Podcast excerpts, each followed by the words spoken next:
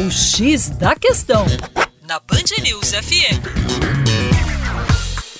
Olá, meu nome é Vitor Augusto e sou professor de Geografia da equipe Terra Negra.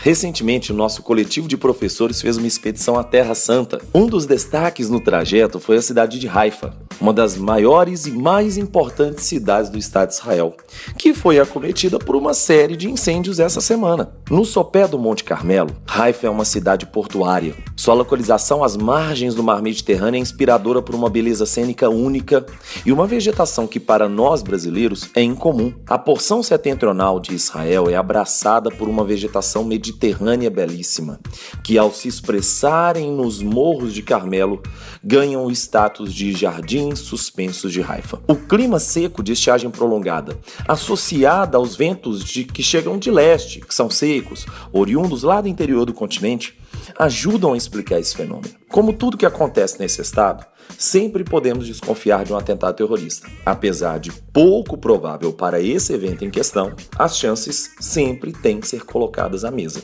Para mais informações sobre o Estado de Israel, não deixe de acompanhar o nosso canal youtube.com/terra negra.